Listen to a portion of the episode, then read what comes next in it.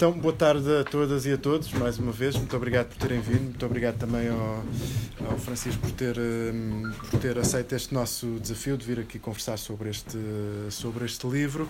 Um, este livro que é o que é a tese, corresponde à tese de doutoramento do do Francisco.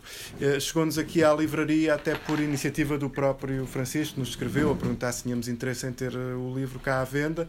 Nós, de facto, não, não o conhecíamos e, e, e obviamente, tínhamos interesse em tê-lo cá. Corresponde também, uh, digamos, a um universo temático que nós não só na nossa oferta livreira, mas também no tipo de eventos que vamos fazendo aqui, portanto interessou-nos logo ter. E começámos também logo a pensar que faria sentido depois pensar uh, numa, numa conversa, numa apresentação do livro que se pudesse fazer aqui. Pronto, depois contactámos a editora, tivemos cá o, passámos a ter cá o, o livro e depois entramos em contacto então para fazer esta, esta sessão, tanto quando saiu o livro já foi mesmo apresentado várias, oficialmente, digamos assim, já teve várias apresentações e... Falta no Brasil falta ainda no Brasil, exatamente. Mas, mas pronto, seja como for, uh, achámos que fazia sentido, fazia sentido fazer aqui este, este encontro e, portanto, propusemos ao, ao, ao Francisco fazê-lo e, e, agradecemos mais uma vez ter, ter, ter aceito. Uh, aqui o que nós costumamos fazer era assim, uma primeira intervenção, mais de, de apresentação do livro e depois uhum. conversávamos até, até, até querermos. Uh, pronto, uh, boa tarde a todos. Uh, eu, gostava primeiro de fazer uma introdução acerca dos motivos que me levaram a escolher este universo de estudo. eu sou antropólogo de, de, formação e quando terminei a licenciatura e, e o percurso académico correspondente, eu senti que para me tornar antropólogo teria que realmente que me confrontar ex novo uh, com o outro diferente. Eu não eu desconhecia totalmente este universo e e para mim ser antropólogo teria que passar por um exercício pessoal de, de confrontação e esta confrontação não quer dizer confrontação em termos de, de agonismo, não, nada disso. Uma, uma confrontação interior para poder uh, conhecer e, e contactar uh, com outras formas de estar e, e viver ou expressar o género e, e, e a sexualidade imbuído deste espírito, eh, eu consegui, ou melhor, elegi este universo de estudo, porque era um universo de estudo que não, não tinha ainda sido abordado em Portugal. E, pronto, motivo pelo qual isso encerrou algumas dificuldades inicialmente, porque realmente não é fácil uh, contactar com pessoas, atores sociais que são simultaneamente eh, travestis, eh, migrantes, imigrantes indocumentados maioritariamente e, e pessoas com, com, com uma expressão de género uh, que dura 24 horas, quer dizer, não é algo que, que possa ser reversível e, e que as pessoas adotam uh, nos momentos em que o pretendem fazer, não, quer dizer, é, é assim que as pessoas são. E, e, e com essa intenção iniciei então este projeto. Eh, basicamente, eu posso dividir este trabalho em quatro, cinco aspectos. Primeiro, a saída de casa destas pessoas, que ocorre bastante cedo, eh, por volta dos 13, 14 anos, as pessoas são de alguma forma segregadas não só pelo universo escolar mas também pela própria família, o que implica que as pessoas, eh, muitas das vezes, acabem nas ruas. Nas ruas eh, são recebidas por outras eh, pessoas com afinidades homoeróticas e de expressão de género afins e, e são essas pessoas que lhes vão ensinar como qual o processo através do qual se tornam travestis, como procedem à transformação e também e também uh, como fazer os, transformar os corpos, a aplicação de silicone, que é, foi um dos casos que mais me chocou na altura, porque o corpo é feito com silicone industrial injetado com seringas de uso veterinário, quer dizer, é uma coisa violentíssima. Esse silicone industrial é utilizado geralmente para a limpeza de peças de aviões e, e outro tipo de, de, de artefactos de, desse, desse tipo. E esse silicone é líquido, é injetado entre a carne e a pele, e sendo líquido, eh, as pessoas, depois de fazer essa aplicação, têm que permanecer imóveis quase durante 24 horas para que o silicone solidifique e não saia da parte do corpo que, que pretendem, que pretendem transformar. verifiquei também que, associado ao transformar-se, à transformação e à migração de, de género, existe também uma migração geográfica que, vai, que, que se vão influenciando reciprocamente. Ou seja, se no início são recebidas na rua por outras pessoas uh, com, com, com as quais mantêm diversos tipos de, de, de afinidade, uh, a verdade é que tendem depois a migrar entre cidades brasileiras, visto que a sua única saída acaba por ser a prostituição. E a prostituição tem mercados e, e esses mercados digamos que, que são o, o, o, fio condutor dessas migrações, são, são o farol dessas, dessas migrações. Buscam-se clientes eh, nas cidades que são mais apelativas para o efeito, e isso geralmente ocorre nos grandes centros urbanos, como na maioria dos casos eh, Rio de Janeiro, São Paulo, etc.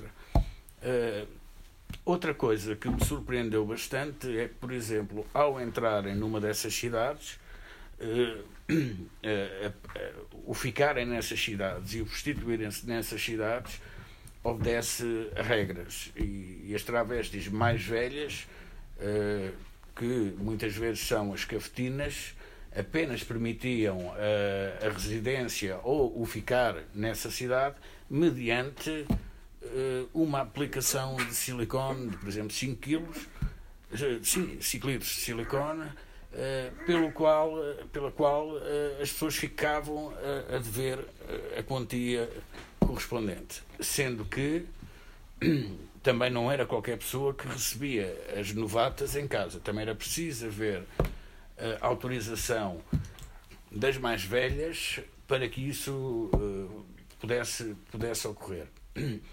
E o mundo da noite no Brasil, eh, especificamente das travestis, é um mundo extremamente violento.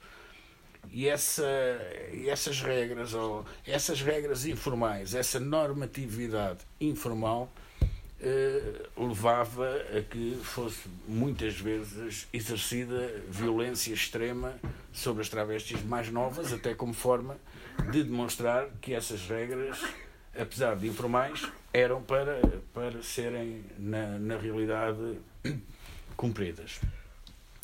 Uh, outra, outro aspecto extremamente curioso é que nas ruas uh, as relações uh, sociais que se, que se estabelecem estabeleciam entre esses atores sociais, travestis, reproduziam em muito papéis familiares.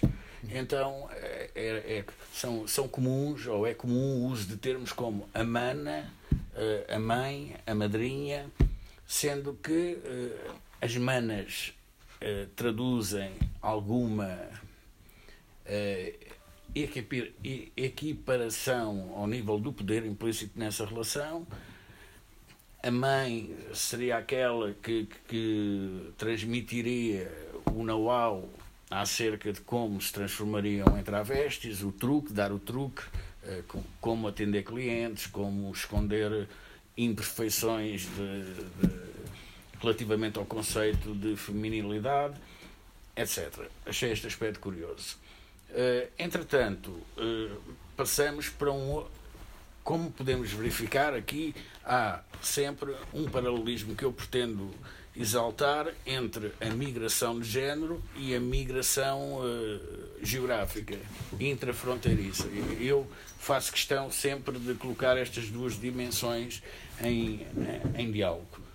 Chegado a um certo ponto, existiu, em, a partir de, de finais de, dos anos 90, e não terá sido por acaso, quer dizer, correspondeu também a uma altura pós-acordo de Schengen na Europa.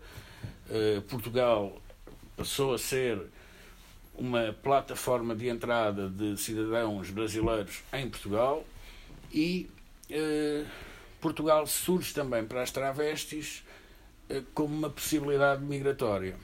E, e, tal como faziam antes no Brasil, vai uma primeiro e vê se o local eh, é rentável, se é lucrativo, e depois vai chamando as manas que, que, que vão chegando também.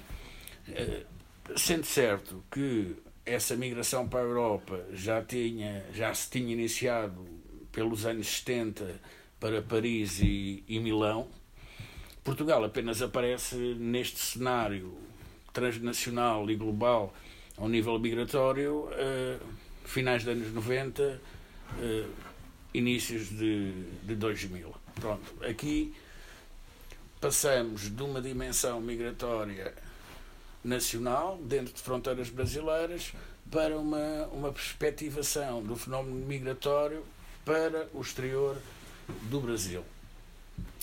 Uh, e o que é que chegamos? A, a, a que conclusão chegamos uh, mediante depois a análise daquilo que sucede em Portugal? Algumas ficam em Portugal, a prostituição passa a ser essencialmente em domicílio, ou seja, há uma certa mobilidade social, há uma ascensão ao nível de, social, de, de, de, porque já não se prostituem única e exclusivamente nas ruas e sujeitas a, a, àquelas situações que eu já deixei eh, aqui implícitas. E uh, o atendimento passa a ser em quartos, uh, por, por mais dinheiro, o que lhes permite terem um outro tipo de, de vida, um outro tipo de recursos financeiros e permite-lhes também um outro papel que as cafetinas no Brasil já, já assumiam antes, mas a um outro nível, que é os, são os empréstimos para que travestis imigrem do Brasil para a Europa. Esses empréstimos, pelo nosso direito, eh, pela formalidade normativa, seriam considerados empréstimos usurários, porque eh, digamos que o que acontece é que se se emprestam mil euros, a pessoa pagará seis mil. Eh, ou seja, há uma diferença abissal entre aquilo que, que, que custa uh, financiar o projeto migratório e aquilo que a pessoa efetivamente pagará.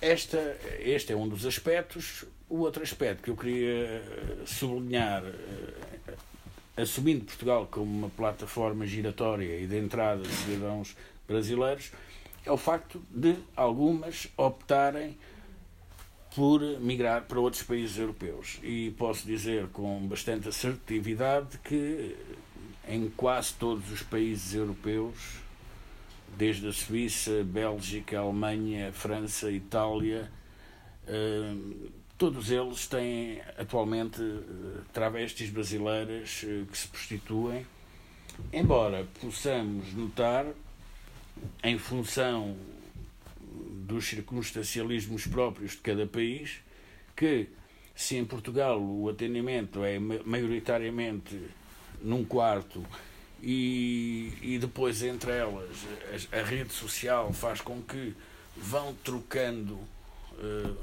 naquilo que eu chamei a permuta de habitações, ou seja, alguém que está no Porto, alguém que está em Lisboa, e o, o, negócio, entre aspas, não está a ser suficientemente lucrativo, entram em contacto e trocam. Uma vai para o Porto e a outra vem para Lisboa e isto passa-se assim uh, a todos os níveis e, e em todas as cidades. Já no caso espanhol, a situação não é, não é esta. O cliente vai a uma casa onde são apresentadas uma série de pessoas, travestis, mulheres, homens, e o cliente escolhe. É, é, há aqui uma diferença. Em Itália, em Itália, a prostituição de travestis brasileiras é maioritariamente de rua. E, e, pronto, um dos aspectos que me chamou a atenção foi o facto de que, eh, efetivamente, um dos maiores receios eh, das travestis brasileiras em Itália são os marroquinos, que é, é, que é como designam uh, aquelas pessoas que tomam conta de, das ruas e que cobram, um pouco como sucedia no Brasil, mas que agora, noutras geografias, é exercido, uh, digamos, por outras nacionalidades também. É, é curioso verificarmos que, como a diferentes espacialidades e, consequentemente, temporalidades, correspondem também a diferentes atores sociais. Uh, como os fenómenos uh, como um fenómeno aparentemente isolado e para mim um produto da cultura brasileira de um momento para o outro passa a estar em contacto com outras dimensões migratórias e, e também com os antecedentes coloniais de, de, de, países europeus. Digamos que, de uma forma sumária, eh, é, foi este o meu trabalho e eu termino eh, com algo que, que me pareceu, na altura, elucidativo, que diz o seguinte demonstra-se que em diferentes contextos, diferentes equações, pelo ser travesti brasileira está longe de significar criminalidade. O que as pessoas desejam é acesso a projetos de cidadania plena. Assim, e apesar de tudo, iniciada quando ainda são adolescentes, a viagem de género parece tornar-se menos tumultuada pela mobilidade geográfica. Todavia, há dilemas que durarão para sempre e utilizo uma citação da, da, da minha informante privilegiada, a Adriana, a todas entristece, claro. Você vai chegando a uma certa idade que a solidão aperta. A solidão afeta a gente. A solidão. Nós somos seres humanos. Nós temos coração. Nós, nós gostamos das pessoas. Nós temos sentimentos. Nós somos uma pessoa normal como qualquer uma outra. Não somos diferentes de ninguém. Então quer dizer, chega a uma certa altura da nossa vida que a solidão chega e aperta. E quando aperta, olha, é triste. A gente sofre, chora, mas não pode fazer nada. É uma viagem sem volta. É o que a gente tem de pagar pela mudança que a gente fez. E o que podemos tirar disso é seguir a vida para a frente e tentar tirar proveito disso. Digamos que quando cruzamos estas duas dimensões migratórias, a migração de género e a migração geográfica, eu acabo por eh, concluir, se calhar pretenciosamente, que a migração geográfica acaba por atenuar os efeitos eh, especialmente violentos da, da migração de género iniciada no, no Brasil. Basicamente é isto. Não sei se, se alguém pretende dizer algo. É isso, era. Agora conversamos Já agora, assim, uma, uma primeira coisa que me chamou a atenção logo quando vi o, o livro foi o título e a expressão travesti ser usada no, no feminino. Uhum. Uh, porque de facto não é habitual.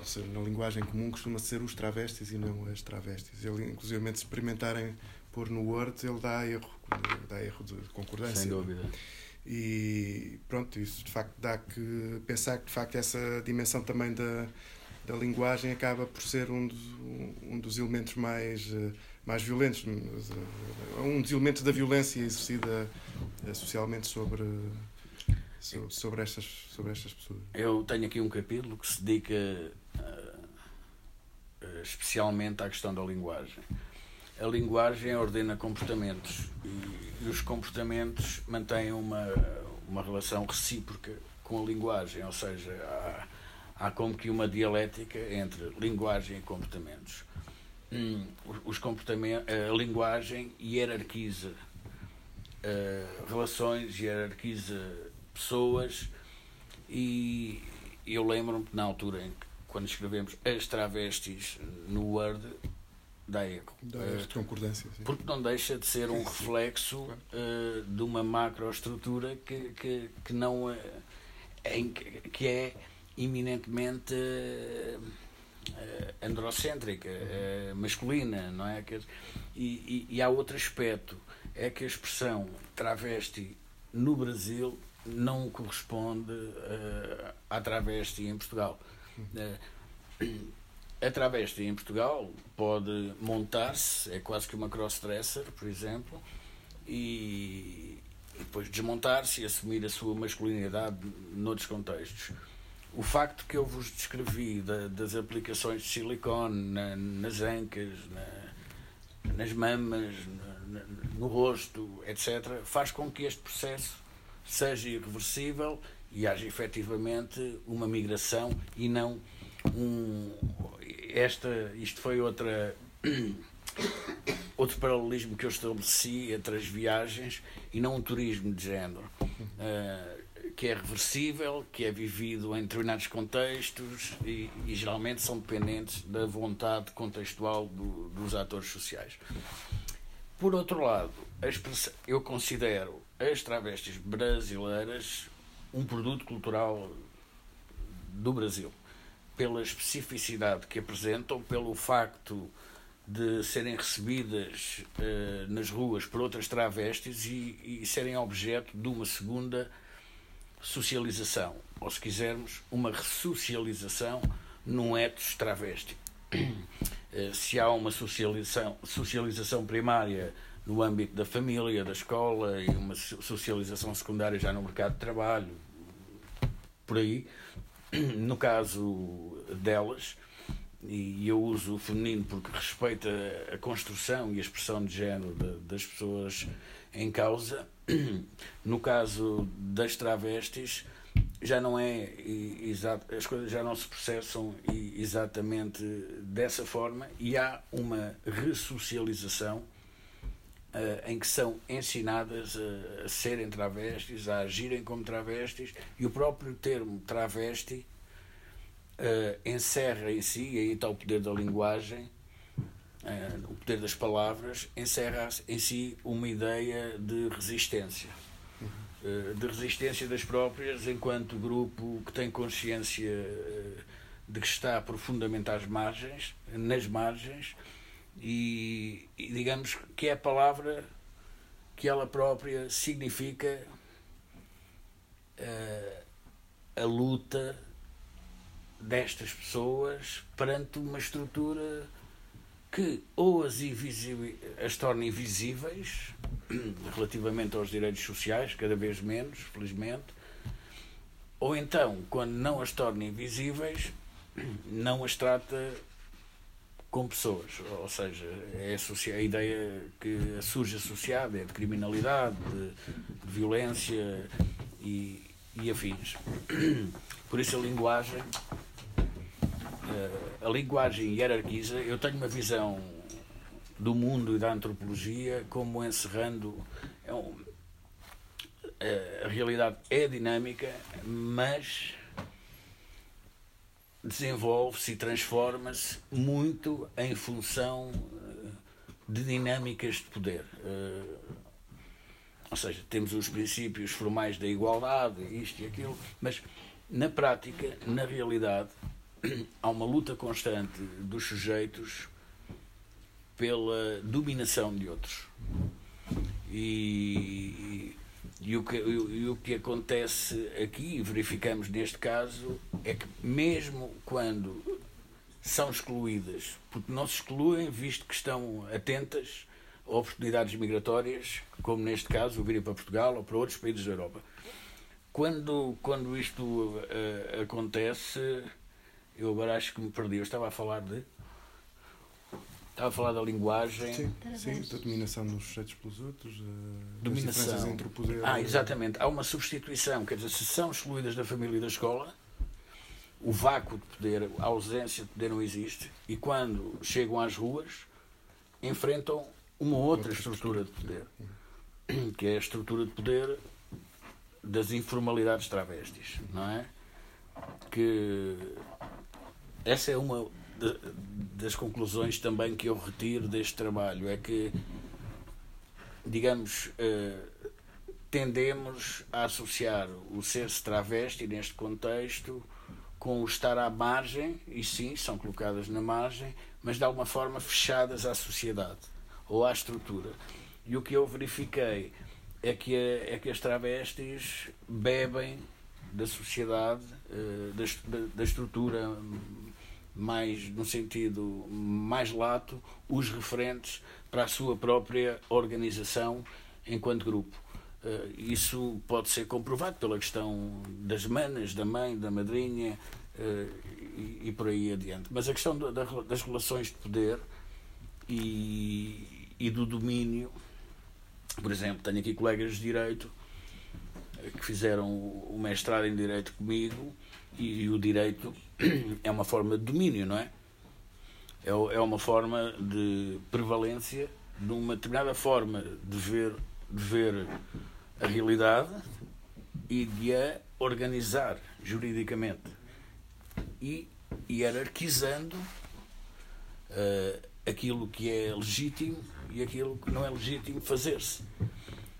E fora do direito, na informalidade, isso também acontece, não é? Mas também não é qualquer um que tem a possibilidade de, de fazer ou de produzir o direito, não é? Eh, é preciso ter algum poder para se fazer direito, eh, para que o direito surja, flua e se desenvolva. E, e, por isso é que o direito também não está fechado. Agora já estou a viajar da antropologia para o direito, porque o direito não está fechado à própria evolução das sociedades. Ainda há pouco o António falava aqui com o Luís que uh, mandou uma saudação para, para a Embaixada de Angola, porque há, há poucos dias uh, a homossexualidade deixou de ser criminalizada uh, em Angola, não é? Pronto.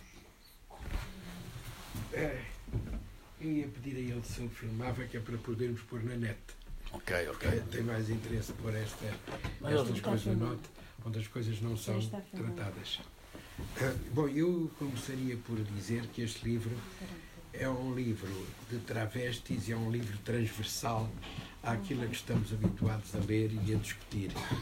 E por isso levanta-se leumas e pode levantar rejeições por grupos instalados e até por grupos que tratam os travestis ou as travestis. Eu diria que nós em Portugal chamamos os travestis por uma razão ou duas que serão na, que são na minha leitura hum, explícitas. É que nós chamamos os, travestis. As travestis, estamos a culpabilizar os travestis, que são homens, por se tornarem mulheres e assim tornamos mais vergonhoso ela, eles serem elas. Enquanto se as tratarmos por elas, elas são elas, portanto é menos vergonhoso e é menos uh, cortante em termos uh, societários. Por outro lado, eu também, já que estamos aqui uh, com pessoas de direito, eu gostaria de dizer uma questão, dizer uma coisa que as pessoas nem sempre imaginam e que é uma frase muito simples o sexo é político. As pessoas pensam que o sexo é prazer, é cama, é diversão, é várias coisas, mas o sexo é, antes de mais nada e em todos os tempos, é político. Por isso, em alguns, em alguns momentos, ele até é incentivado, por exemplo, quando há falta de, de crianças a nascer, faz-se leis para permitir que haja mais reprodução. Noutros casos, por exemplo, na China, fez-se leis para impedir isso e só se permitia que se tivesse um filho. Exatamente. Ah, e, por outro lado, eu diria que, para falar numa linguagem até mais simples que nos passa por nós, Uh, ele é tão político que se transmite aos códigos, uh, aos códigos civis, aos códigos administrativos. No casamento, que é uma coisa que porque a maior parte das pessoas passam, uh, o casamento é legislado em função dessa política e muitas vezes com as conexões religiosas que o Estado tem com uma determinada crença. Por exemplo, no Ocidente, direi que no Ocidente cristão, mesmo que seja protestante, um, o casamento é, só é permitido uh, que um homem case com uma mulher não pode ter mais do que uma mulher. Se tiver a lei cai em cima, pode ir preso. Não pode ou não deve ter amantes, mas se tiver, é condenado socialmente, embora possa ter várias na clandestinidade. No mundo árabe, o que é que acontece? O Alcorão permite que se case com quatro mulheres, mais as concubinas que se puder sustentar. E, portanto, isso que para nós seria uma imoralidade no Alcorão é encorajado. E as concubinas que puder sustentar também têm a ver com uma razão político-religiosa. É que no mundo muçulmano, hum, a mulher, pelas suas fragilidades, quando não tinha o homem, caía na prostituição. E se o homem tiver as concubinas, retira-as da prostituição e defende-as de um pecado que é desde, hum, desde o mundo eh, judaico-cristão um dos maiores pecados. Embora temos, tenhamos o caso de uma santa, Santa Madalena, que foi apontada como prostituta, mas que se santificou porque largou o pecado. Mas só se santificou a partir do, do século IV ou V, quando Leão Magno fez um discurso, porque havia uma peste numa cidade, e disse às pessoas que era preciso elas modificarem-se, porque estavam no pecado. E então deu como exemplo Maria Madalena e disse que ela era prostituta. Até ali não se tinha dito isso de forma tão explícita. A partir daí ela passou a ser uma prostituta, mas que se santificou e passou a ser um exemplo para todos, para as mulheres, para os homens, etc. Diz então que as políticas do sexo são políticas de inclusão ou de exclusão. De exclusão conforme o Estado pretender. Ora bem, os códigos civis uh, vitorianos e os códigos civis uh, que nós temos aqui no Ocidente, pelo menos na, aos germânicos, da, os germânicos e aos os romanos, uh, têm este cariz de terem assimilado os valores da civilização e da cultura cristã. E, portanto, condenaram. O nosso código de Seabra, condenaram várias coisas. Agora, o que é que eu passo agora para, para os ou para as travestis? Eu ainda tenho os, porque sempre disse os e nunca disse as, as travestis. Não é por preconceito, é porque automatizei este, este nome.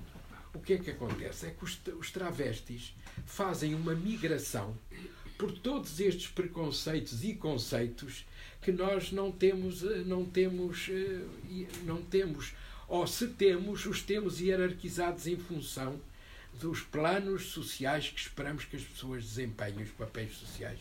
Ora, os travestis, um travesti pode ser de manhã prostituta, a feminina, à tarde prostituto masculino, à noite ter uma namorada com quem faz um filho e quando ele nascer ser bom pai.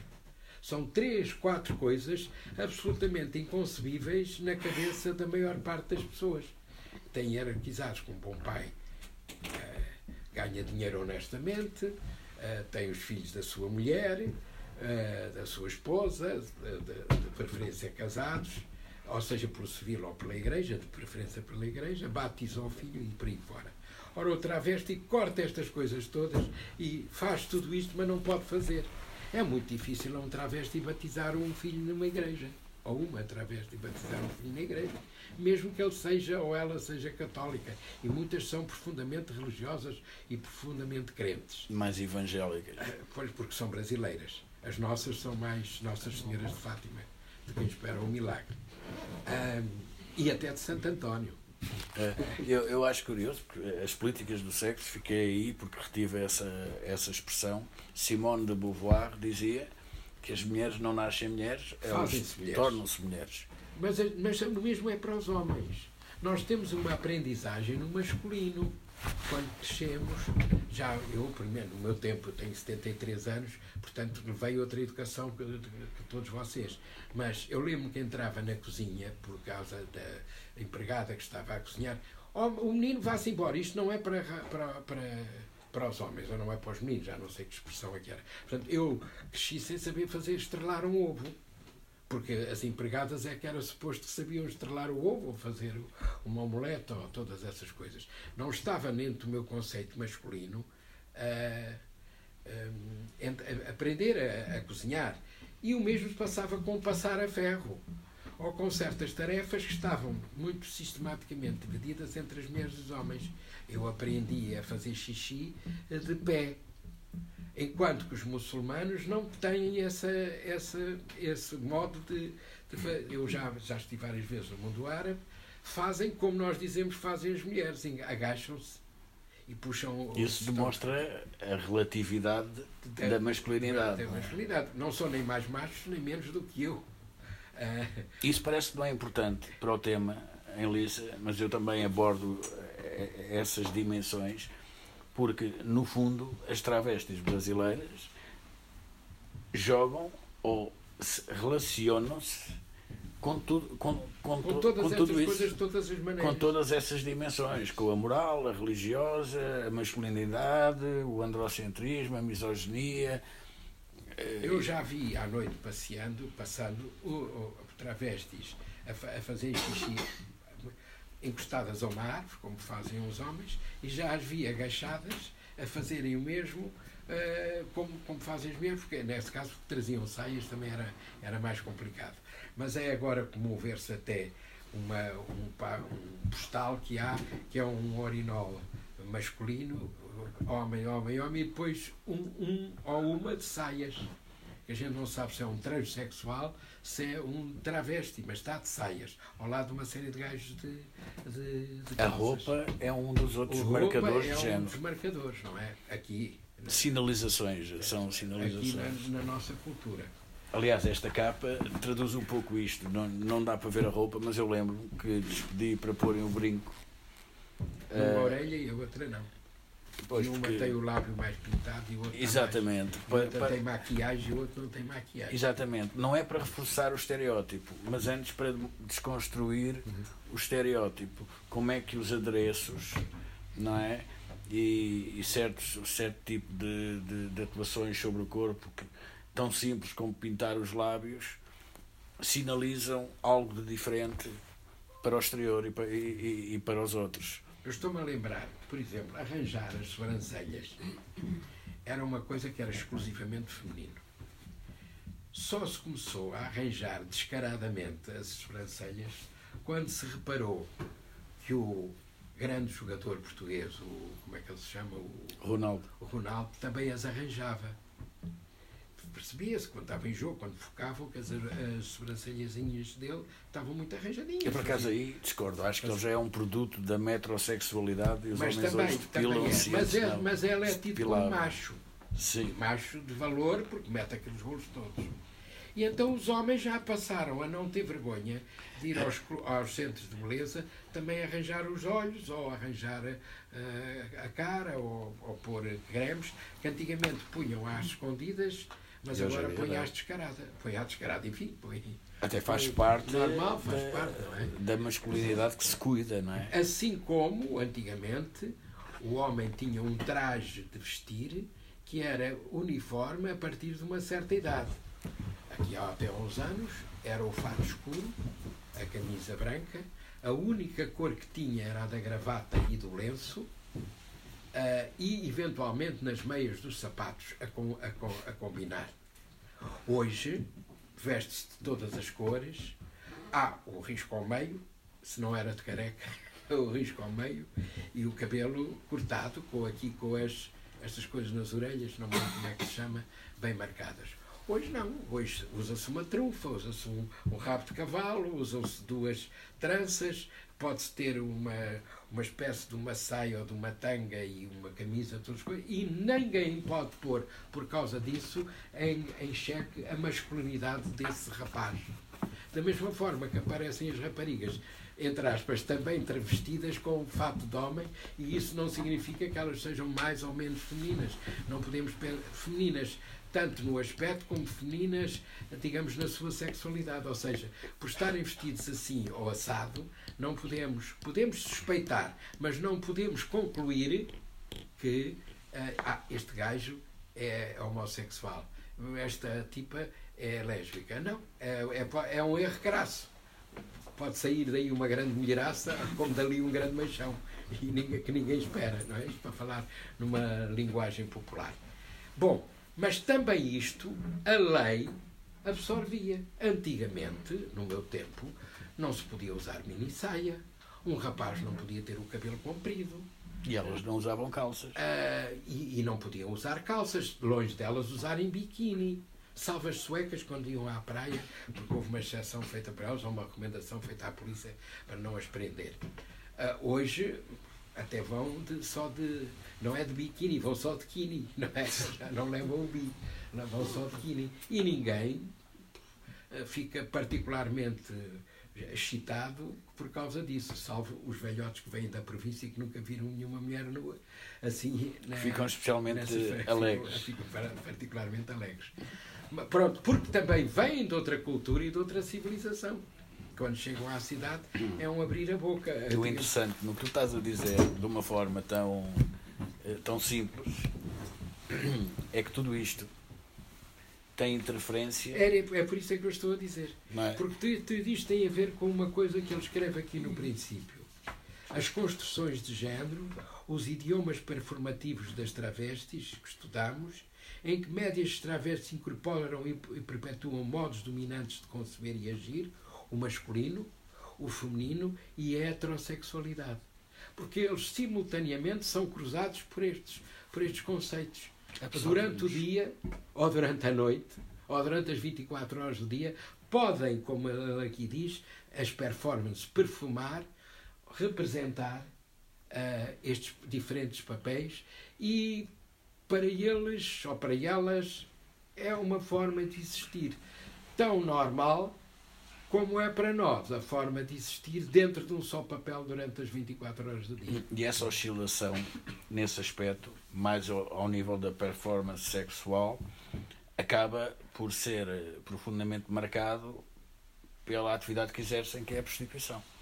É? Enquanto que a nível de uma expressão de género, de uma assunção externa de uma determinada identidade que, que é absorvida uh, pelo, pelos demais, uh, ela é, é, é, de forma plena, dura 24 horas, ao nível da performance sexual, ela é muito determinada pela atividade exercida e por aquilo que o cliente uh, procura.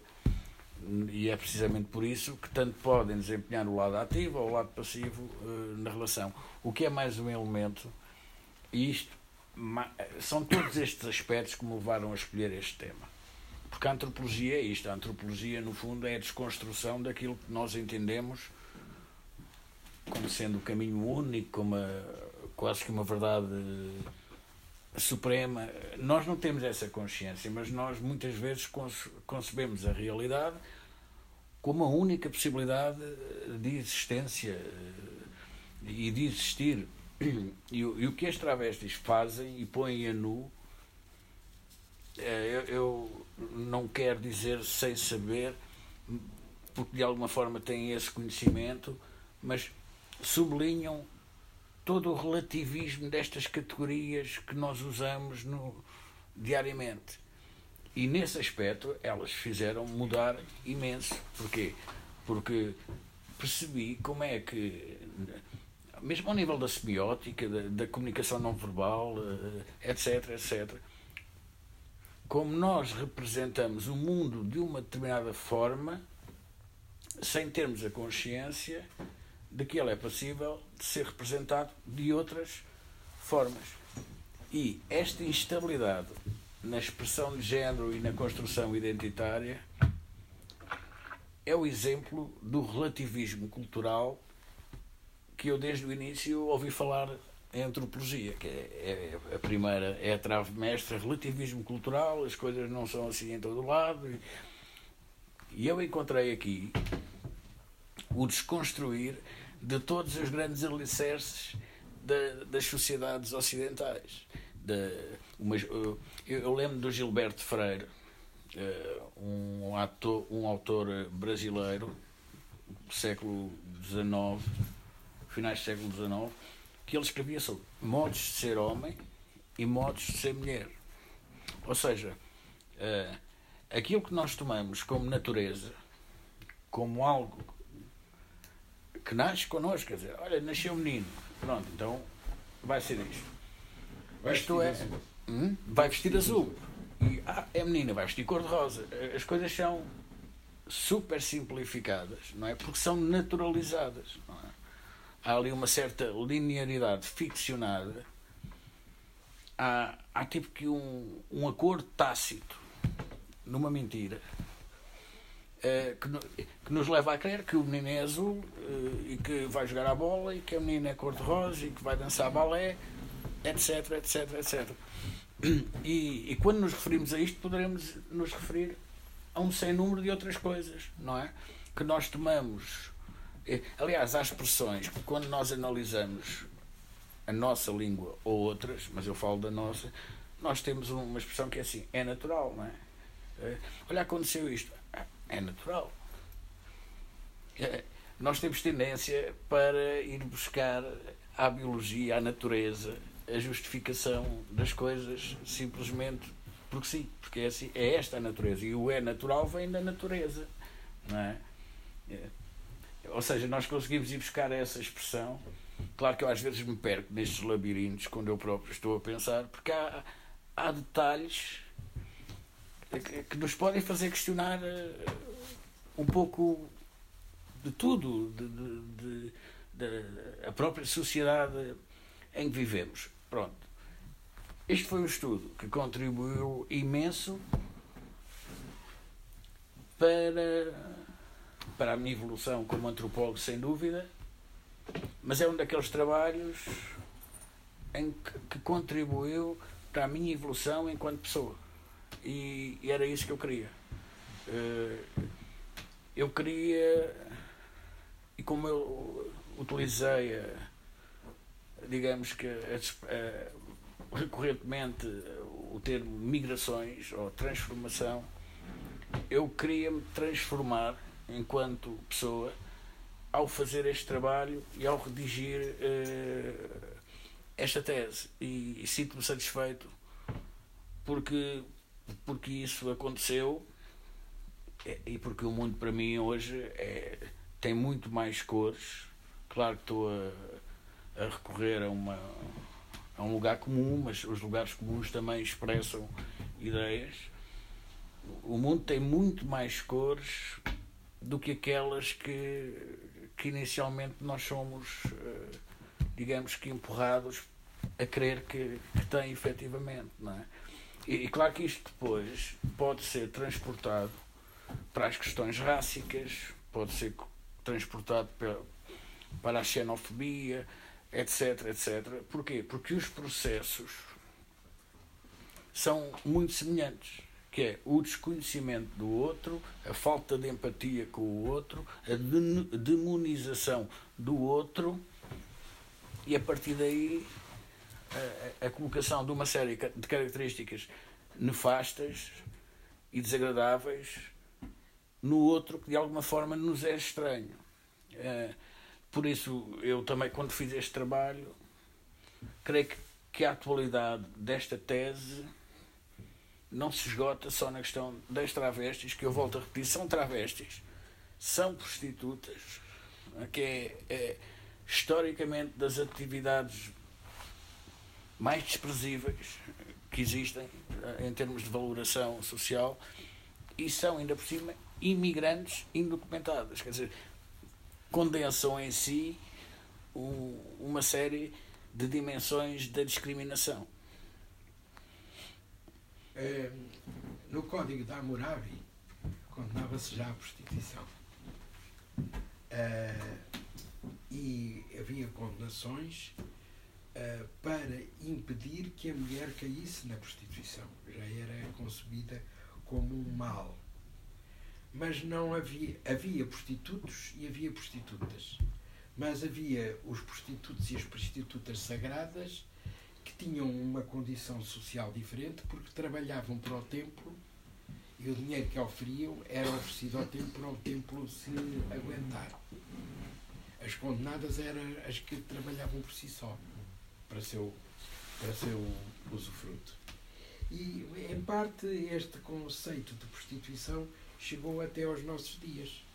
A condenação da prostituição chega até aos nossos dias e como esta, este, o tronco judaico da religião que na, depois nasce em Israel, com uma concepção já do Deus único, que as outras culturas não tinham. a concepção do Deus único depois passa para o cristianismo, através de Jesus Cristo, passa também para o islamismo e absorvem também estes conceitos morais de condenação ou de elevação. Daí a preocupação de, de Maomé das mulheres que se prostituíam e, de, e dar, digamos, esse, essa possibilidade delas de deixando-se perceber sendo concubinas de um homem que as pudesse sustentar com dignidade.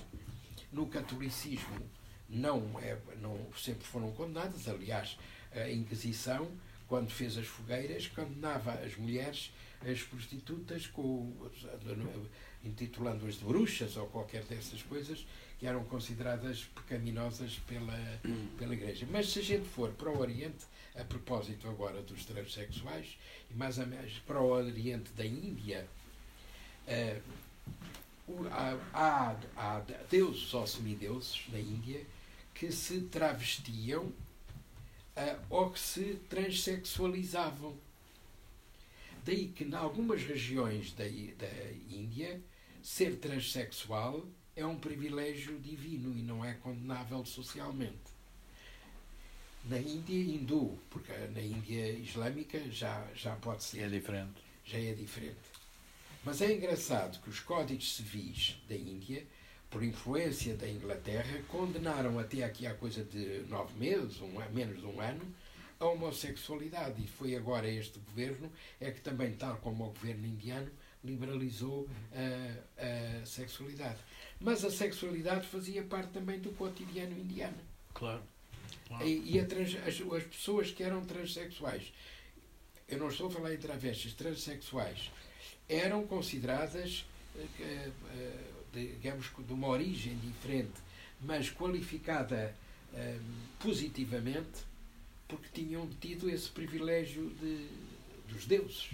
Porque houve um Deus que, que, se, se, que era, tinha simultaneamente as duas faces transexuais, de mulher e de homem.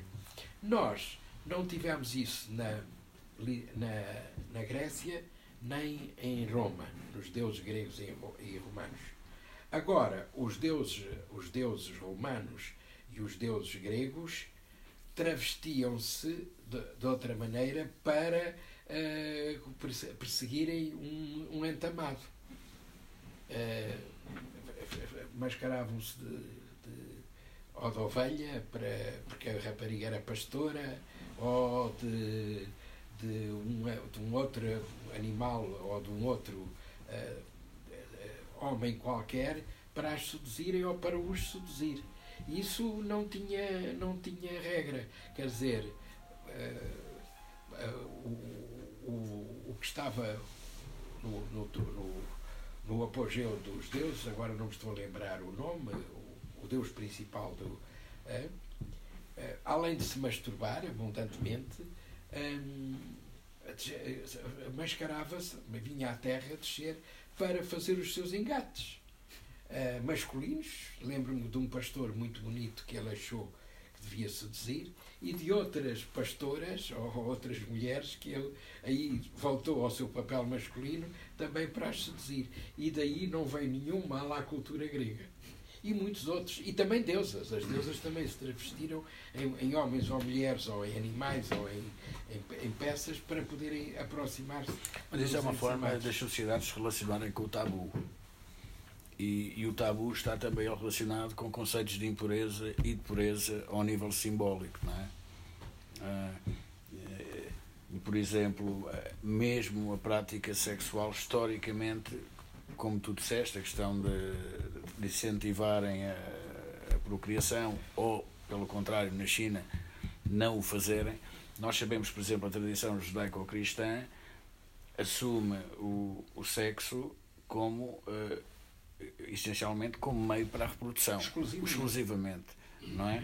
E, e, e, e mais uma vez o direito, e é disso que temos estado aqui a falar, eh, acaba por refletir sempre, ainda que muitas vezes os nossos juristas, e isso é uma crítica que eu faço aos juristas, não tenham a noção de como são determinados por conceitos de puro e impuro que existem em todas as sociedades.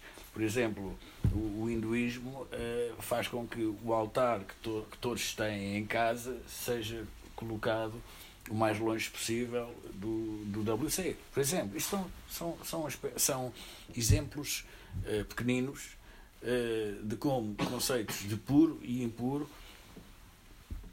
contribuem para a forma como organizamos uh, as, as, nossas vidas, as nossas casas, no fundo, as nossas estruturas enquanto seres sociais.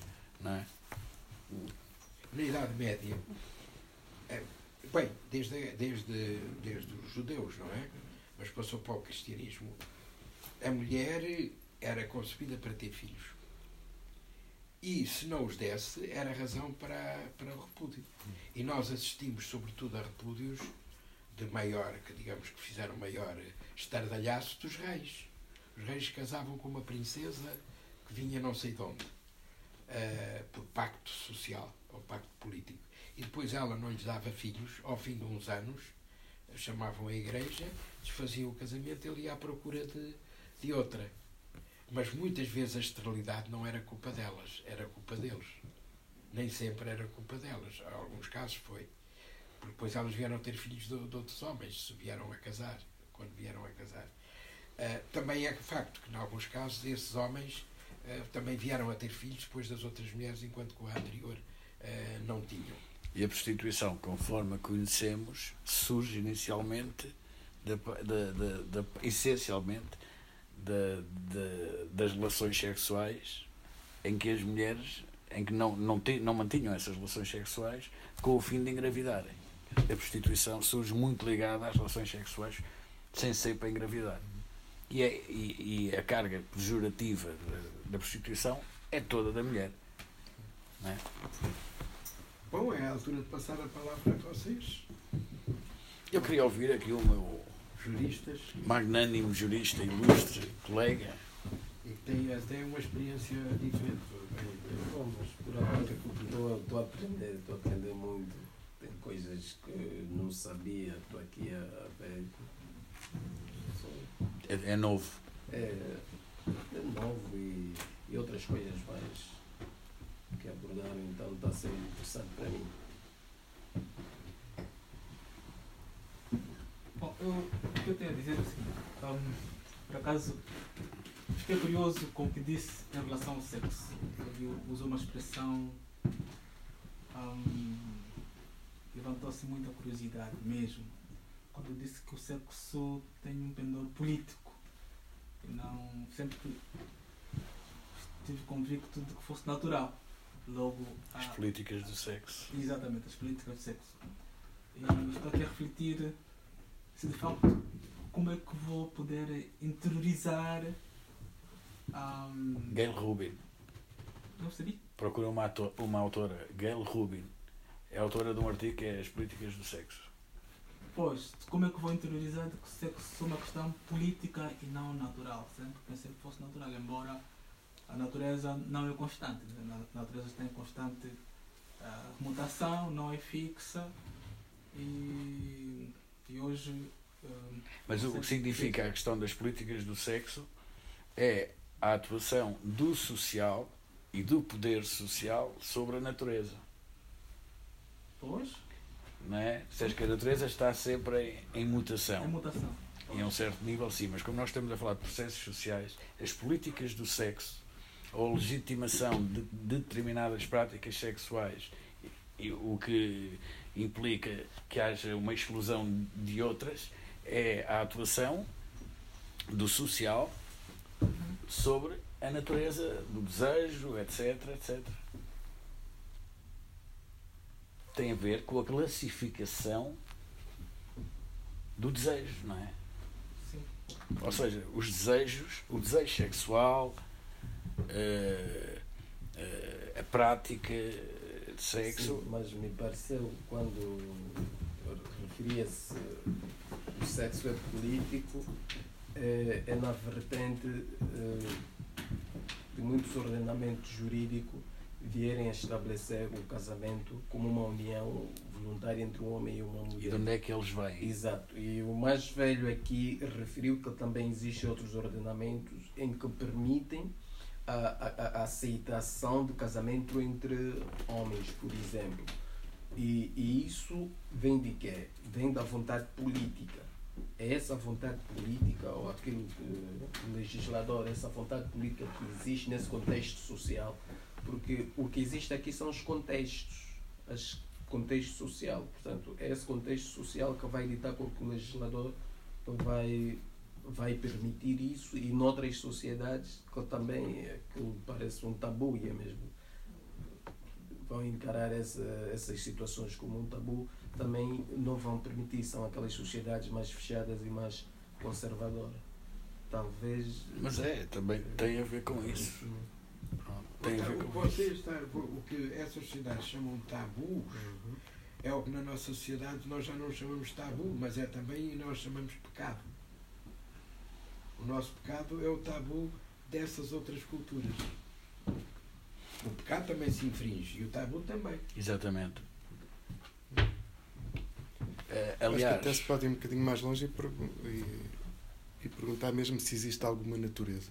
não é? Ou seja, se faz sentido sequer o confronto entre a ideia do, do natural e do cultural, do natural e do político.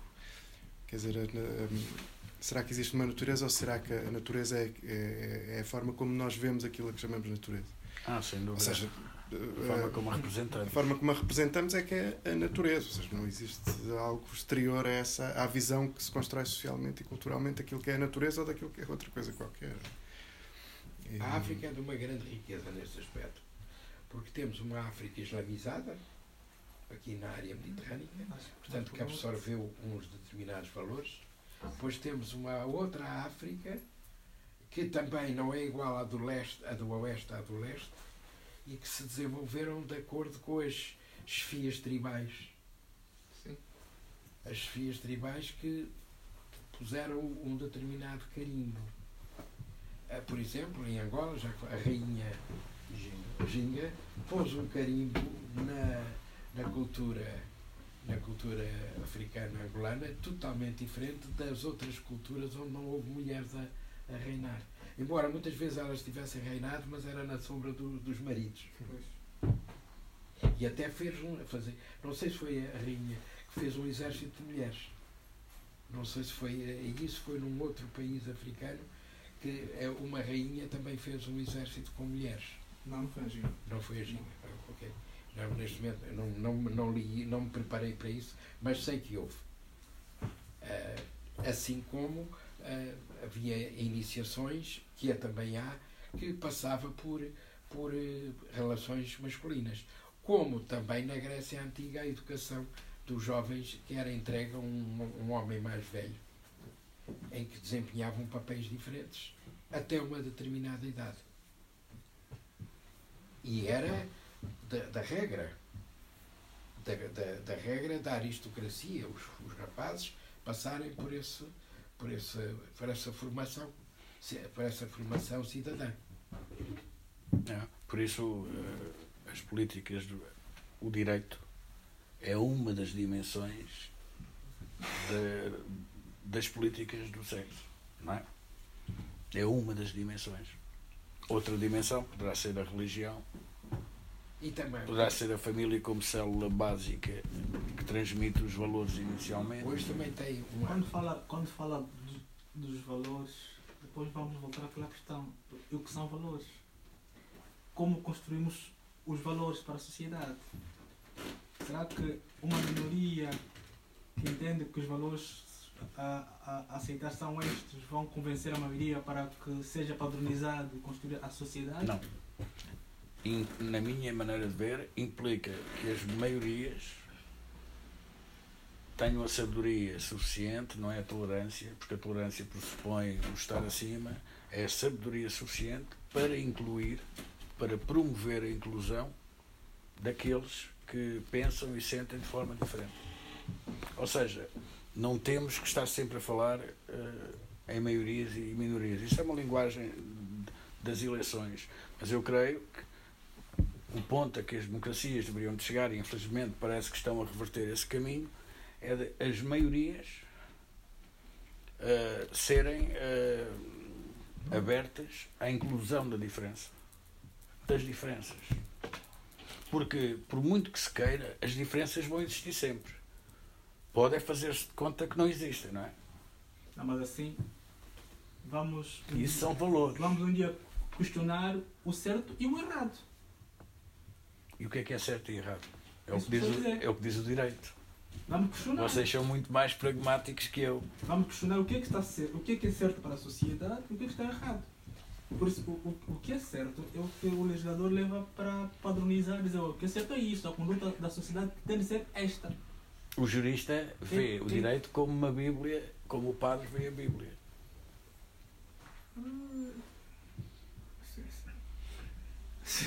É um bocadinho, não é? É um bocadinho assim, um Mas bocadinho. há, há- há uma diferença. que Quem é que faz o direito?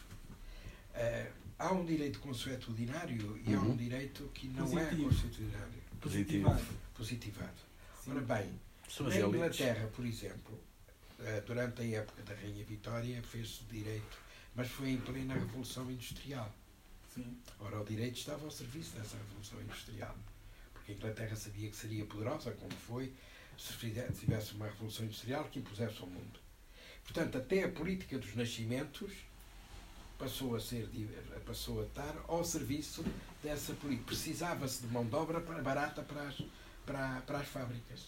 Então, nesse sentido, o direito perde aquela sua dignidade de, de ética. E eu concordo daquela ética que está acima das vontades e das necessidades contextuais.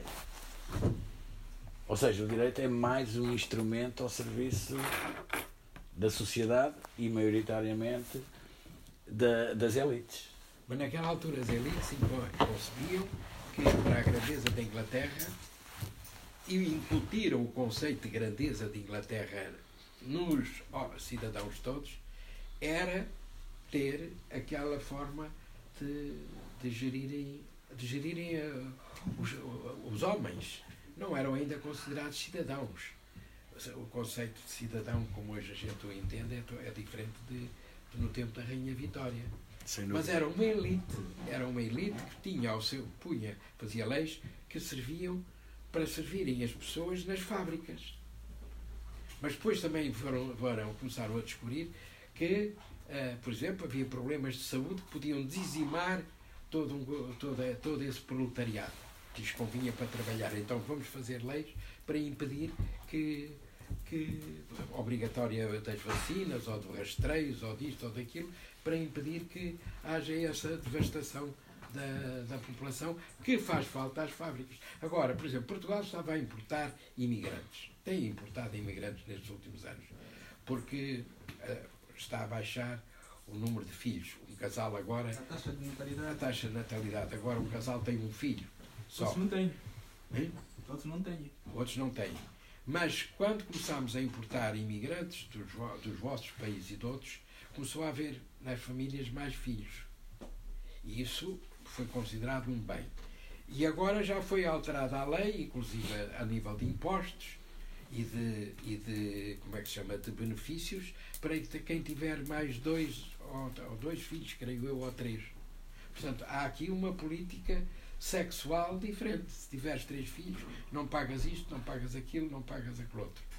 Sai-te mais barato ter três filhos do que ter um só.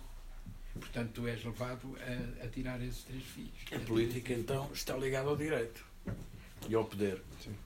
Mas está ligada às ciências todas, acho eu. Quer dizer, acho que é, é difícil assumir uma, uma espécie de, de, de, superioridade crítica de umas ciências em relação às outras, ou a ideia de que há determinadas ciências que são, pela sua própria natureza, mais críticas ou mais desconstrutivas e as outras.